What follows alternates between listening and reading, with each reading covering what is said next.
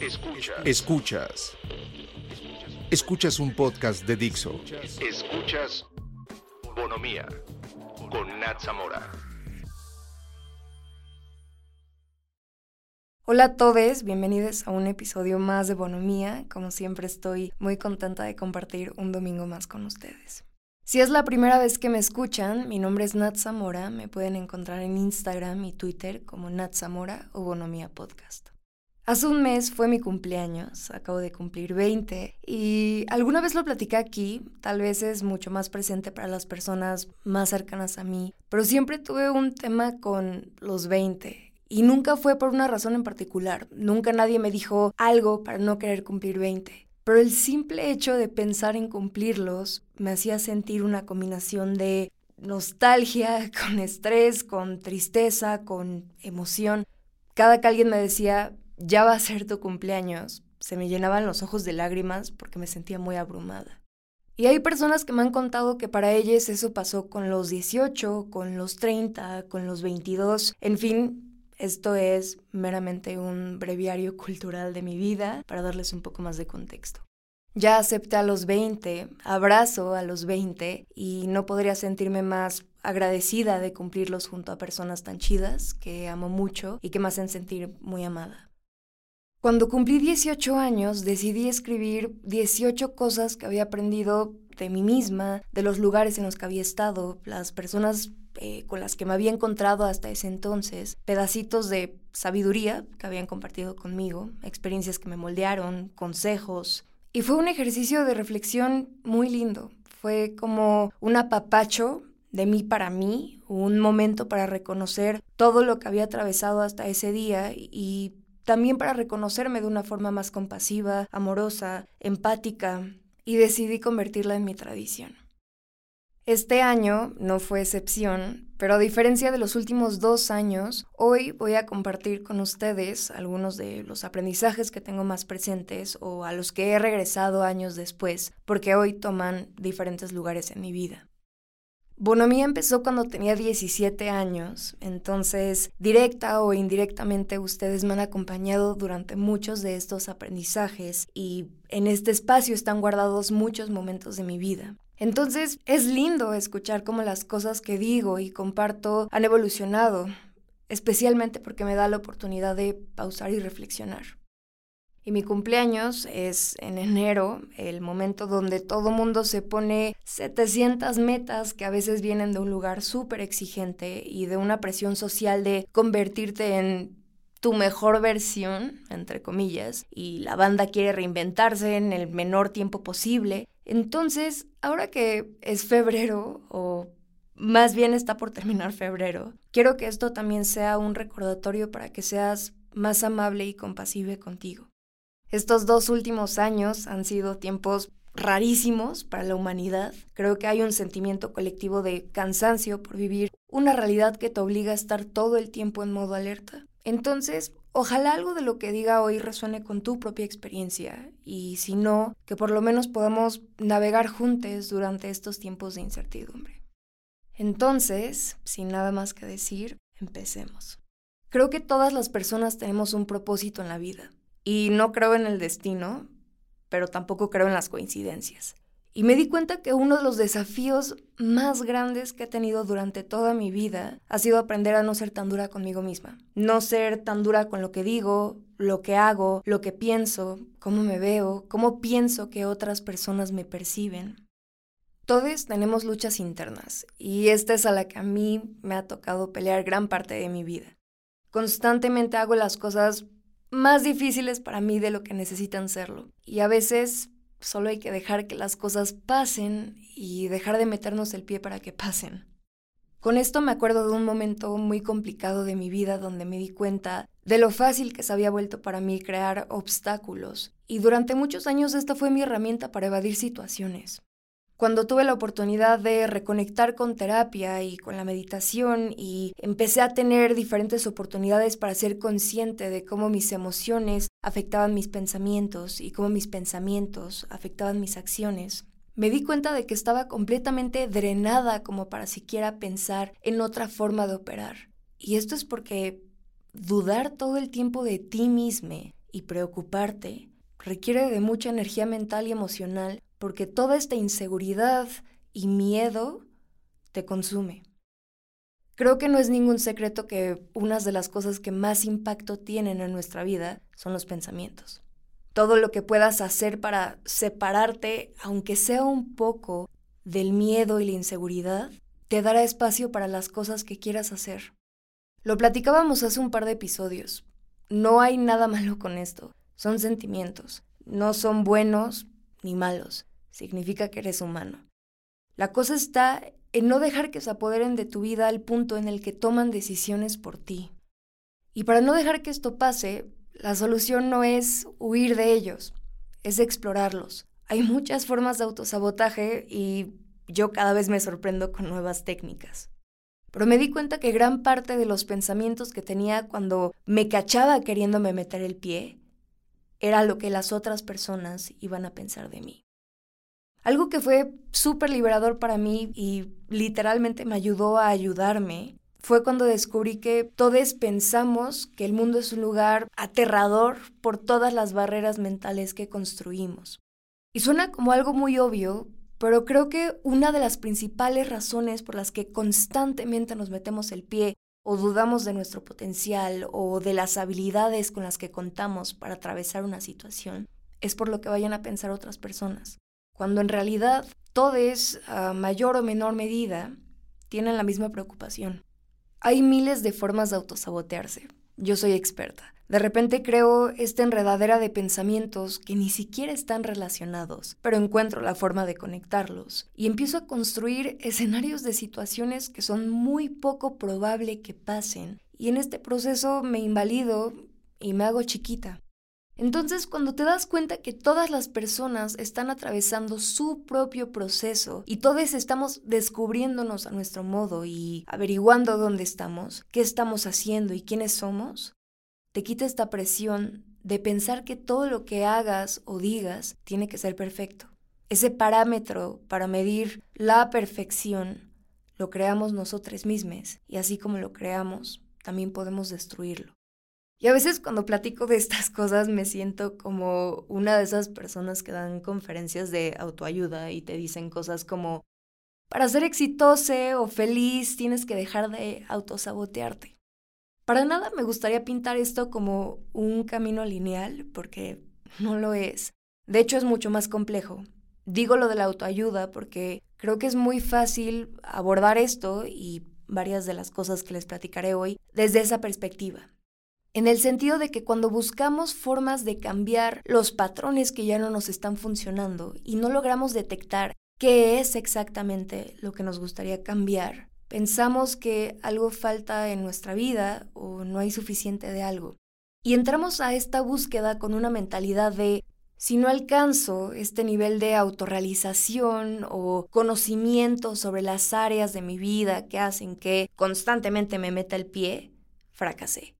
Y esa fue mi mentalidad mucho tiempo, en un intento de averiguar qué era lo que estaba pasando sin darme cuenta, caí en este espacio mental de comparación y rivalidad, porque no lograba reconocer que en realidad no necesitaba exigirme más, necesitaba ser más compasiva conmigo misma. Lo siguiente que anoté en mi lista, y va un poco de la mano con esto, es que todo lo que hagas le va a molestar a alguien. Ojo, esto no significa hago lo que quiera y no hay consecuencias o puedo ser mal pedo con cualquier persona que cruce mi camino porque así soy y que soporten. Creo que muchas veces, si no es que todo el tiempo, hacemos las cosas pensando en qué van a decir las otras personas, cómo podemos cumplir con las expectativas, los deseos, las fantasías de alguien más. ¿Cómo mantengo esa imagen que todo mundo tiene de mí en sus cabezas? Aunque Tal vez no esté para nada relacionada con la persona que en realidad soy o la persona que quiero ser. Estamos rodeados de todos estos mensajes que nos incitan a ser nosotros mismos, a conectar con nuestra versión más auténtica, a no disculparnos por ser quienes somos, a hacer las cosas que nos apasionan. Pero al mismo tiempo existe este otro mensaje que es completamente contradictorio y que nos hace sentir presionadas por alcanzar un ideal social, cultural, aprobado por nuestras familias. Una vez platicando de esto con una amiga, le dije, me siento increíblemente autoconsciente. Cuando estoy a punto de quedarme dormida y recorro mi día, digo, ¿por qué dije esto? ¿Por qué hice esto? Esta persona se habrá sentido de X o Y manera. Me voy lejísimos y hasta termino en escenarios que no han pasado. Y me contesta, ¿está mal ser autoconsciente? ¿No crees que puedas convertir esto en una herramienta para evaluar si estás haciendo las cosas que quieres hacer, en el lugar que quieres, con las personas que te llenan? No creo que sea algo malo. Creo que el caos se desata cuando empiezas a hacer las cosas por alguien más. Te sientes autoconsciente porque constantemente necesitas validación externa que alguien te confirme que tu juicio no se ha distorsionado y que sigues siendo la persona que ese grupo de personas quieren que seas. Llega el confinamiento, empiezo a pasar mucho tiempo conmigo misma e inevitablemente mis círculos se hicieron más pequeños y unidos. Digo esto porque cuando te empiezas a rodear de personas con una visión más parecida a la tuya, que te enseñan cosas nuevas y abren un espacio para que tú también lo hagas, esta presión por caber en un ideal que con el tiempo se hace más estrecho, un día te das cuenta de que ahí ya no cabes y te mueves hacia personas que celebran tu autenticidad, que festejan tus logros, que te acompañan en momentos complicados, que cuando cometes errores te ayudan a crecer de ellos. Y creo que en ese tiempo fue cuando genuinamente me di cuenta de que me gusta quién soy y que no quiero que mi objetivo principal en la vida sea jugármela seguro siempre por complacer a alguien que no soy yo. Las expectativas que otras personas ponen sobre nosotros son proyecciones de sus propios deseos y conflictos internos. No podemos tomarnos eso personal. Decir no es asunto mío lo que otras personas piensen de mí es un recordatorio más de vivir la vida con un corazón abierto, mostrar honestidad contigo mismo, dejarte afectar por lo que te rodea y tomarlo como experiencia acumulada, pero no como algo personal.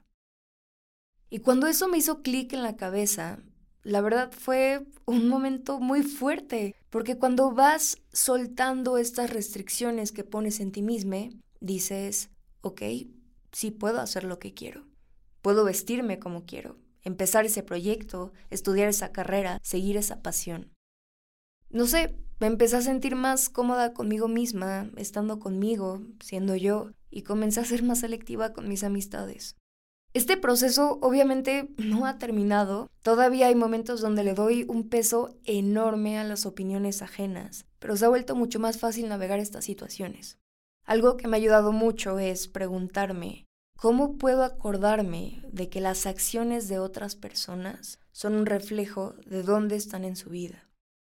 Hace unas semanas, cuando me senté a planear el episodio de hoy y estaba pensando en las cosas que me gustaría compartir, me di cuenta de que varios de mis aprendizajes más grandes han sido de relaciones, especialmente el año pasado que pude explorarlas desde un lado completamente nuevo, que cambió la forma en la que veía los vínculos amorosos, cómo los pensaba y cómo me relacionaba con ellos.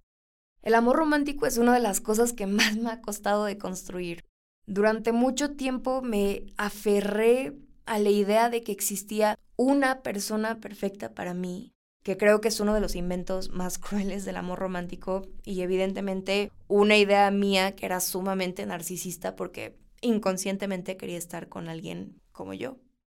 Esto me generó muchos conflictos y desilusiones, eh, por justo lo que platicábamos hace rato, expectativas colocadas en lugares y personas donde no tenían que estar. Esto hacía que terminara idealizando a todas mis parejas. ¿Cuál es el problema de la idealización? En un intento de proteger nuestros sentimientos, nos hace negar realidades para evadir el posible conflicto que podría ocurrir una vez que dejemos de idealizar a nuestras parejas. Este miedo de que una vez que vea y acepte los rasgos que no me gustan de mi pareja, esto se terminará. Y la fase del enamoramiento no es permanente. El estado de fusión con otra persona no puede durar para siempre porque no nos deja crecer. ¿A qué me refiero con esto? El enamoramiento es la primera fase del proceso amoroso. Es este momento donde quiero estar 24/7 con mi pareja, nunca nos peleamos porque no tiene defectos, hacemos todo juntos, le veo y digo, baby, eres la persona más sexy en el planeta y me encantas. Hasta que una noche planeamos una cena romántica, comida rica, vinito, llegas al restaurante y ves al vato con pants y una gorra. Tal vez alguien más piensa que no es la gran cosa, tal vez hoy pensaría que no es la gran cosa, pero Natalia de 17 años dijo, ¿neta? Y digo, no cortamos porque el güey llegó a la cena con pants y una gorra. Es un ejemplo súper tonto. Pero son el tipo de momentos ambivalentes que hacen que te preguntes si aceptarás al otro con sus defectos y cualidades. Aprendí que la compatibilidad no es un prerequisito para el amor. Es algo que se obtiene a través del amor. No existe una persona que sea completamente compatible contigo. Eso es una mentira. El amor verdadero no solo es admiración por la fuerza o las virtudes de otra persona, también es paciencia y compasión por las debilidades, es la capacidad de aceptar las diferencias en mi pareja. Esto no quiere decir no poner límites o me tiene que gustar todo de mi pareja. Cuando dejas de poner a una persona en un pedestal invisible, te das cuenta de que el amor no llega de la nada, el amor se construye. No debemos esperar que alguien llegue y nos ame tal y como somos. Eso no es amor genuino. Amor genuino es cuando dos personas se apoyan mutuamente para convertirse en la mejor versión de sí mismas. La versión más empática, más auténtica, más respetuosa, y aceptando que esa versión no es estática, cambia con el tiempo y se va adaptando a las necesidades personales, de pareja eh, o hasta del entorno. Cuando hablo de esto, lo primero que se me viene a la cabeza es eh, la persona con la que estaba eh, cuando aprendí esto. Sentía mucha frustración porque amaba a esta persona y quería estar mucho tiempo más en esta relación, pero las diferencias que existían, en vez de unirnos y ayudarnos a complementarnos, solo hacían que nos separáramos más y más y más, pero al mismo tiempo no había un problema específico. Todos hablaban en el momento y aparentemente se resolvía, pero algo no se sentía bien. Y las personas más cercanas a mí me decían, es que ahora sí se están conociendo. La frustración que sentía no era porque me había enamorado de una persona y al final terminó siendo alguien completamente diferente. Era por todas las locuritas que había aprendido de cómo se tendrían que ver las relaciones y para qué se supone que son. Una de mis maestras decía hace unas semanas que cuando nos imaginamos a una pareja, pensamos en un abrazo, un beso, algo que simbolice unión.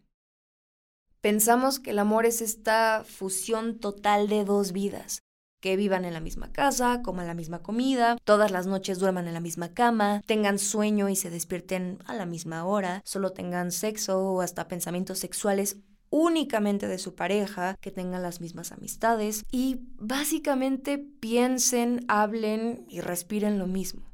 Pero tanta cercanía empieza a asfixiar y a la larga el estado de fusión empobrece. Aprendí que las relaciones no tienen que ser tan complicadas ni tan exigentes. Si todos somos diferentes, entonces todos los vínculos amorosos van a ser únicos. Y la mayoría si no es que todos, no cabrán en estas descripciones tan cerradas. Si somos honestos con nosotros mismos, reconocemos y cuestionamos las necesidades, deseos y metas que ponemos en las relaciones o el concepto que tenemos de estas, podremos limitar nuestras expectativas. Tal vez no tenemos que tener las mismas amistades, tal vez vivimos en diferentes lugares y solo podemos vernos el fin de semana. Tal vez no quiero convivir 24/7 con tu familia. Tal vez no me interesa hacer tantas preguntas sobre tu vida sexual. Tú tu vida, yo la mía, pero cuando estamos juntos, me siento profundamente satisfecha porque puedo compartir partes de mi vida con una persona amable, empática, con quien puedo ser vulnerable, honesta. Digo, aquí cada quien insertará los valores que busque en una pareja romántica. Para mí aprender esto fue muy valioso porque me di cuenta que para estar en una relación no tengo que renunciar a mi autenticidad e independencia, ni necesito que alguien más lo haga por mí. Cuando te cuestionas para qué es una relación, te liberas de conflictos que no tienen ni pies ni cabeza y puedes enfocarte en lo que es realmente importante para ti. Para cerrar este episodio, me gustaría terminar con algo que mi papá me dijo muchas veces mientras crecía, pero creo que resonó conmigo hasta hace poco. Disfruta cada etapa de tu vida. Durante mucho tiempo me costó disfrutar, en general, disfrutar un momento, una persona, un lugar, porque rara vez estaba en el presente. Siempre estaba pensando en cosas del pasado que hubiera hecho, que no hubiera hecho, o con miedo por no saber lo que iba a pasar después. Buscando formas de salirme del momento que estaba viviendo, encontrando distracciones para evadir mi realidad o queriendo ser más grande para vivir los momentos que las películas que veía me habían prometido que serían espectaculares. Ahora sí que estaba en todos lados, menos aquí. Y más allá de ver esto como un disfruta porque se pone peor, que es algo que las personas más grandes que tú siempre te van a decir, porque seguimos reproduciendo esta idea de que una consecuencia de crecer es sufrir. Ok, sí se reestructura tu vida, sí hay nuevas responsabilidades, sí hay situaciones de estrés, pero qué aburrido sería todo si nada cambiara. Entonces yo lo pondría más como déjate afectar por lo que estás viviendo, porque este momento nunca volverá a ser igual. Todo lo que compartí hoy son cosas que teóricamente sabemos y prácticamente olvidamos, porque rara vez logramos que ese conocimiento influya en nuestros pensamientos o comportamientos. El otro día escuché a alguien decir, nuestro conocimiento más valioso está dentro de nosotros y aún así nos es inservible. Soy la mejor dando consejos y la peor siguiéndolos. Y justo creo que por eso reflexionar sobre las cosas que hemos aprendido en el camino se convierte en una gran herramienta para regresar a esto todos los días o una vez a la semana o una vez al mes, lo que funcione para ti. Pero creo que nunca hay que descartar esta experiencia acumulada, por más obvio que parezca. Los aprendizajes más valiosos no son únicamente los que nunca has escuchado. Gracias a todos por acompañarme un domingo más en este espacio que quiero tanto. Ya saben que pueden encontrarme en Instagram y Twitter como Nat Zamora o Bonomía Podcast. Puedes transmitir este podcast en todas las plataformas digitales y dixo.com. Adiós. Dixo presentó Bonomía con Nat Zamora. La producción de este podcast corrió a cargo de Verónica Hernández. Coordinación de producción, Verónica Hernández. Dirección General, Dani Sadia.